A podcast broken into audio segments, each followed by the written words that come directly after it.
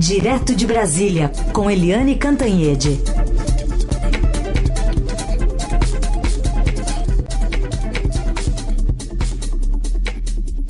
Oi, Eliane, bom dia. Bom dia, Heisen. Bom dia, ouvintes. Bom, Eliane, mas hoje a gente vai fazer uma conexão uh, nossa aqui, eu em São Paulo, você em Brasília, mas com a Suíça, porque nós vamos conversar já na abertura aqui dessa última meia hora do Jornal Dourado com o governador de São Paulo, João Dória, que foi participar do Fórum Econômico Mundial na Suíça. Governador, bom dia, obrigado pela presença aqui na Rádio Eldorado. Rafael, bom dia, muito obrigado a você, bom dia Eliane, bom dia ouvintes da Rádio Eldorado.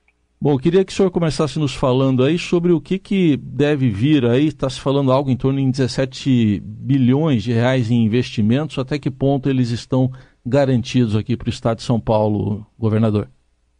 Uh, foi uh, muito boa a participação de São Paulo, uh, uh, melhor do que o ano passado, onde já tivemos uma, um bom desempenho aqui. Uh, e foi, uh, por que, que foi bom? E eu já vou comentar os resultados, inclusive numericamente. Porque viemos de forma objetiva para produzir negócios e atrair investimentos para São Paulo. O que eu menos fiz aqui foi política, e sim a busca de investidores para consolidação de investimentos em infraestrutura, serviços, uh, indústria, comércio e tecnologia em São Paulo, porque essa é a prioridade do governo atrair investimentos para gerar empregos e, com isso, uh, desenvolvimento social também. Números. Uh, de fato, chegamos a 17,2 bilhões de reais de compromisso de investimentos, Raif Eliane, para os próximos quatro anos em São Paulo, notadamente nesses três anos, 2020, 2021 e 2022. Mas também teremos investimentos garantidos até 2023. Uh, da onde virão esses 17,2 bilhões uh, de novos investimentos em São Paulo. Basicamente do setor de infraestrutura e serviços e uh, indústria de produtos de consumo. A Bracel, que é o grupo RGE, que é um grupo de Singapura, uh, confirmou um investimento adicional na sua fábrica de papel e celulose, que está em construção em Lençóis Paulista, no interior de São Paulo. A Neoenergia, que atua no interior de São Paulo na distribuição de energia, é o grupo Iberdrola, o grupo espanhol, o poderoso grupo espanhol de energia, uh, igualmente uh, com investimento. Só a, a, Neoenergia representa 9 bilhões de reais desses 17,2 bi que nós confirmamos. A outra, também distribuidora de energia, Heisen, é a Enel, empresa italiana, com o equivalente a 200 milhões de dólares de investimentos na região metropolitana de São Paulo. A Acciona, uma empresa de capital espanhol, uh, na área metroviária, aí concessões uh, em transporte urbano, e duas empresas uh, de produtos de consumo. A anglo-americana Procter Gamble, conhecida como P&G, e o grupo americano PepsiCo. essas seis empresas somam novos investimentos em São Paulo de 17,2 bilhões de reais. Estamos ouvindo o governador de São Paulo, João Dória, agora Eliane Cantanhede. É, muito obrigada pela presença, é, governador. É, a gente acompanhou Obrigado, o senhor é, é, pelo Twitter, pela, pela, pelo próprio Estadão. O senhor teve uma presença bastante é, forte né, na, na, em Davos. Eu queria saber Obrigado. como é que está à disposição, o senhor que conseguiu coisas objetivas, como é que está à disposição dos investidores em relação não apenas a São Paulo, mas ao nosso país nesse momento tão conturbado? Uh, Liane, uh, primeiro prazer estar falando com você. Uh, depois, um comentário. melhorou, eu diria, a disposição dos investidores em relação ao Brasil de forma geral, porque em Davos, em janeiro do ano passado, haviam dúvidas, expectativas, como seria o governo Bolsonaro, como seria a política econômica do ministro Paulo Guedes, quais seriam as linhas a serem praticadas pelo governo. Nesse sentido, melhorou a percepção do Brasil a decisão do ministro Paulo Guedes de conduzir a política econômica no plano liberal, desestatizar, menos Estado, mais privado, é muito bem recebida pelos investidores de maneira geral. O ponto negativo, o ponto de dúvida uh, e de uma certa contestação é a questão do, do, climate control, como eles dizem aqui, que foi o tema central de Davos este ano, foi a questão ambiental, proteção ambiental, uh, políticas ambientais. Aí o próprio ministro Paulo Guedes uh, sofreu um pouco porque praticamente foi ele o representante do governo federal, teve que falar sobre economia e sobre meio ambiente também. Na economia, ele vai bem, desempenha bem, tem uma política correta, aliás, tem o nosso apoio.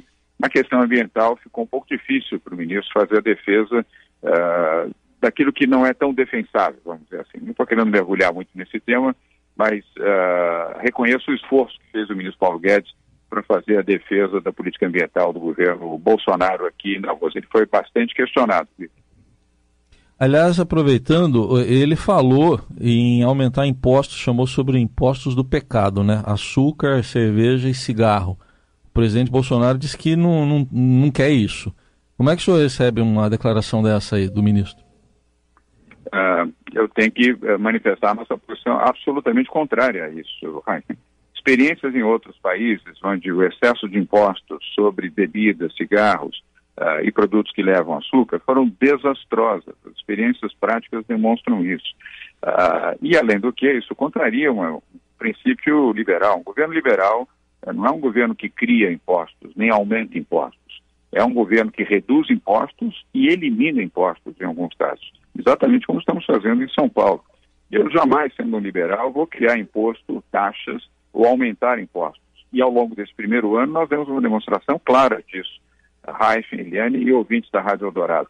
Nós uh, reduzimos impostos em várias categorias e eliminamos, inclusive, o caso de hortaliças, uh, frutas e verduras, simplesmente eliminamos o imposto que nos cabe, evidentemente, que é o ICMS.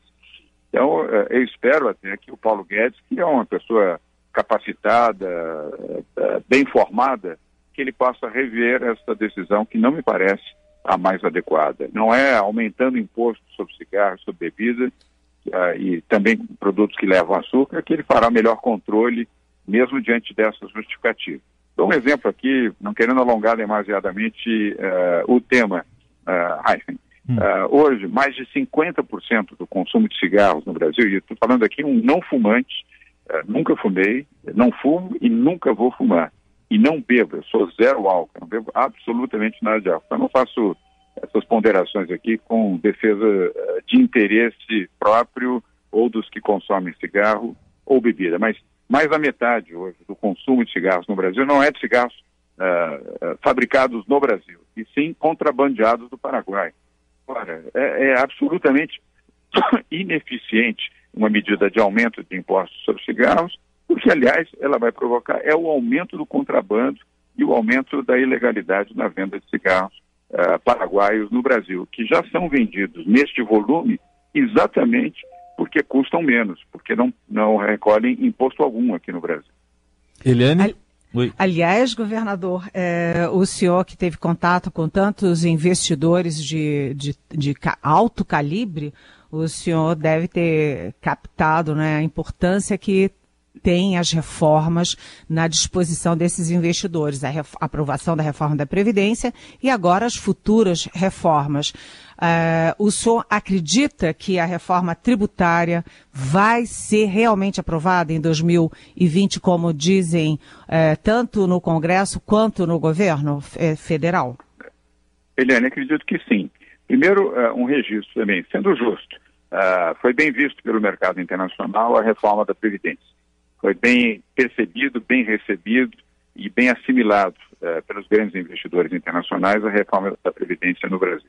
Então, um ponto positivo para o governo e para o Congresso e para aqueles que, como eu, defenderam com força e veemência a reforma da Previdência, ainda que tenha faltado a inclusão de estados e municípios. Mas foi positiva mesmo assim. Reforma tributária. Tenho uma boa perspectiva, sim. Uh, acredito que ela será aprovada no Congresso, na Câmara e no Senado. Confio muito na liderança uh, do deputado Rodrigo Maia, presidente da Câmara, e também do senador Tadeu Columbre, presidente do Senado e do Congresso Nacional, e uh, na disposição uh, do ministro Paulo Guedes, da equipe econômica, de, de, levar adiante a proposta da reforma tributária. Portanto, tenho, estou confiante, acho que ela será aprovada neste ano de 2020. E o mercado vai receber isso de maneira muito entusiástica, Eliane. É, o problema é saber qual a reforma, né? O senhor estava falando da questão de impostos. Que reforma tributária o senhor acha que está sendo formatada e que, que, e que tem viabilidade de aprovação? É aquela que torna justa a cobrança de impostos e não excessiva a cobrança de impostos. Essa, é, essa é a formulação, eu diria, essa é a trajetória daquilo que deve ser construído para uma reforma tributária para ser aprovada pelo Congresso Nacional.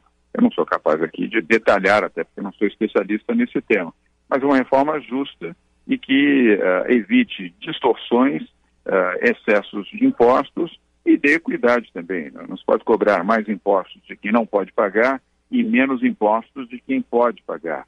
Mas também não acho justo dizer, olha, tributem os ricos, aumentem, dobrem o imposto, o imposto sobre os ricos.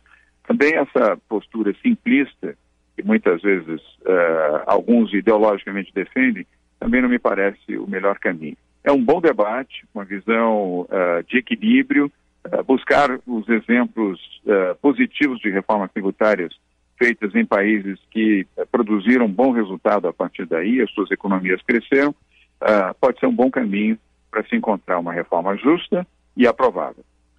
É, governador, o senhor uh, chamou atenção, o senhor falou logo no início que o senhor não foi aí para fazer política. Alguém foi fazer política? Por exemplo, Luciano Huck, o senhor conversou com ele? Não, não, conversei, não, não, não, não, o Luciano não veio fazer política, não. Ele veio a convite, até jantamos juntos, eu fui anfitrião uh, de um jantar da América Latina. Uh, o fórum, em alguns desses jantares, escolhe hosts, né, ou seja, pessoas que recebem nas suas mesas outros convidados. Eu fiz questão até de convidar o Luciano, sentou-se à nossa mesa, ao meu lado, inclusive. Nós somos amigos há mais de 35 anos e eu tenho uma ótima relação com ele. O Luciano foi convidado do Fórum Econômico Mundial e não veio aqui fazer política. Ele fez um speech, até muito interessante, uh, num debate que, do qual ele participou. E o ano passado ele esteve aqui, uh, eu estive também junto com ele, temos boas relações, ele não veio fazer política, não. Muito bem. Eliane, Agora, alguma última questão? Sim, ardeu a, a orelha de alguém aqui de um palácio muito importante de Brasília nesse jantar ou, ou a gente só, só pode imaginar isso? a Eliane não ia deixar passar batido uma informação dessa, né? de jeito nenhum.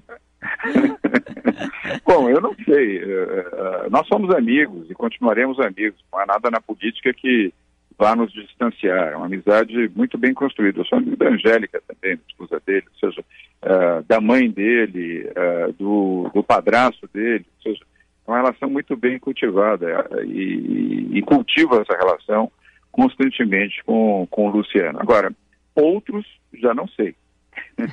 Como vou interpretar isso? A orelha vai ficar quente. E você tem razão, Eliane. Muito bem. Aí o governador de São Paulo, o governador João Dória, falando conosco direto da Suíça. Não sei se o senhor está ainda aí. No... O senhor está ainda em Davos? Tô... Não, não, não. Agora já estou aqui em Zurique. Zurique. Uh, hoje terminou, uh, agora, exatamente agora, uh, o Davos e o, o, caminho de volta é sempre via Zurique. Então, nesse momento, estou em Zurique, onde amanhã sigo pra, de volta para São Paulo. Ainda vou aproveitar hoje uh, à tarde aqui uh, em Zurique para novos contatos com investidores. Aqui são exatamente 13 horas e 14 minutos. Amanhã pela manhã também, aí tem um almoço, e aí sigo para o aeroporto e retorno para São Paulo. Aqui estou usando o tempo máximo para buscar investimentos para São Paulo que se traduzam em geração de empregos e prosperidade. Essa é a minha grande missão aqui em Davos. Governador, obrigado então pela atenção ouvinte da Rádio Dourado e até uma próxima oportunidade. Raíssa, muito obrigado a você. Eliane, muito obrigado. É sempre um prazer estar falando com você também. Aos ouvintes da Rádio Dourado e a todos, um bom final de semana. Obrigado. Muito obrigada. Participação de Eliane Cantanhede, direto de Brasília, hoje um pouco diferente que a gente entrevistou logo na abertura o governador de São Paulo, João Dória. Ainda sobre a entrevista, algum comentário para completar, Eliane, antes de a gente entrar no assunto Sérgio Moro? Eu achei importante que o governador João Dória ele, fez, ele marcou posição. Né? E ele começou a conversa com a gente, Raíssen, dizendo que não foi lá fazer política. Ou seja, ele não, ele quis dizer que não foi fazer oba-oba, nem fazer frase de efeito, ele foi com o um objetivo muito claro de trazer investimentos para São Paulo. E, aparentemente, pelo que ele diz, ele está trazendo uma, uma quantidade bastante razoável, né? 17,2 bilhões para quatro anos é significativo e com grandes empresas que ele até citou é, nominalmente, é, isso em diferentes áreas de infraestrutura, etc. Então acho que ele quis marcar a posição, mas também ele fez política ao chamar o Hulk para a mesa dele, né? Para mostrar que ele ainda está sob o comando ali da situação, pelo menos nessa área de centro e de tucanos. Uhum. E, enfim, acho que do, do ponto de vista objetivo, essa viagem aparentemente é um sucesso para São Paulo e para o Dória. Vamos ver se isso tudo se confirma a, é, ao longo do tempo.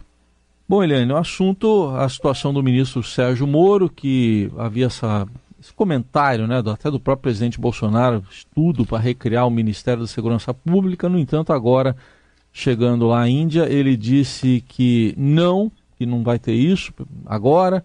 Final, é, ele está ou não está pensando nisso, o presidente Bolsonaro, Eline? Isso para mim é muito claro, Heisen. O presidente falou para 18 eh, secretários de segurança numa live na internet que estava estudando isso. Aí pode ser, ah, ele estava só dando aí uma resposta para os secretários. Não é bem assim, porque ele ontem, no dia seguinte, ele voltou à carga e ainda disse, é, eu sei que o Moro não vai gostar. Ou seja, ele deixou claro que estava estudando e deixou claro que o Moro, que sabia o quanto teria um efeito sobre o Moro, o ministro Sérgio Moro da Justiça. Hoje o presidente disse que no momento as chances são zero. ainda fala assim, tá bom? Né? Hoje, no momento, as chances são zero. Mas ele depois fez a ressalva. Não sei amanhã na política tudo muda. Ou seja, na verdade, ele está estudando, sim, tanto ele está estudando que já tem até um cotado para assumir a, a pasta nova, ou enfim, a velha nova pasta do Ministério da Segurança Pública, que é o ex-deputado Alberto Fraga, que vem a ser o grande líder da bancada da bala do Congresso e que é amigo pessoal do Bolsonaro. Frequenta o Alvorada, vai lá, toma café, vai, volta, etc. E que ontem declarou ao Estadão uh, declarou assim, sem papas na língua, que o Moro não tem, não tem o preparo técnico para cuidar da área de segurança pública. Ou seja, estava tudo encaminhado para estudar sim, para desmembrar sim e botar lá o Alberto Fraga. Só que a gritaria foi enorme e é uma gritaria basicamente em defesa do ministro Sérgio Moro. Sérgio Moro abandonou 22 anos de magistratura, mas não abandonou só isso.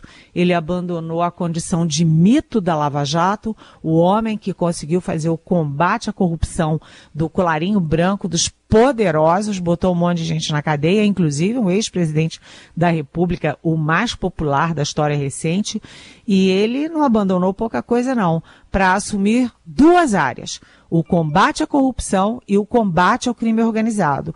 Desde que ele assumiu, desde que ele aceitou o convite, ficou claro que era Ministério da Justiça e Ministério da Segurança Pública. Se o presidente já tirou o COAF, jogou lá, primeiro na economia, depois no, no, Banco Central. Se agora tira o Ministério da Segurança e com isso tira a Polícia Federal, o Moro não tem mais o que fazer no governo. A frase correta é essa, ele não tem mais o que fazer no governo. Diante da gritaria, o presidente recuou. E o que está por trás disso tudo, Heisen? Uma coisa muito clara: o presidente da República não sabe conviver com é, é, a competição com alguém que é mais popular do que ele, como Moro é. E, além disso, o presidente tem mania de perseguição. Toda hora ele acha que alguém está perseguindo ele, que alguém quer o cargo dele, que alguém pode feri-lo. Enfim, ele tem mania de perseguição e não gosta de é, competição. É, só que ele viu que, como já disse o general Augusto Heleno, o chefe do GSI, que tenta botar panos quentes em todas as crises do Bolsonaro. Ontem ele, inclusive, foi dizer que não é nada disso, que não é bem assim e tal, mas como já disse, há vários depoimentos nesse sentido, é, se o Moro cai, o governo cai. Então, o Bolsonaro tem que ter muito cuidado ao tratar do Moro.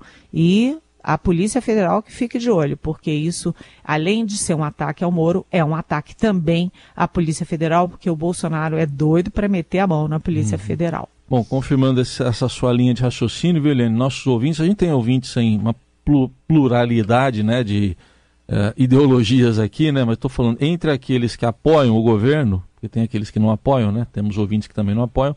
Entre os que apoiam, todo mundo que se manifestou aqui, 100% contra essa, de, de, esse desmembramento do ministério. Então, daí isso explica essa talvez esse recuo nesse momento também, né, Helene? Como você está ah, falando.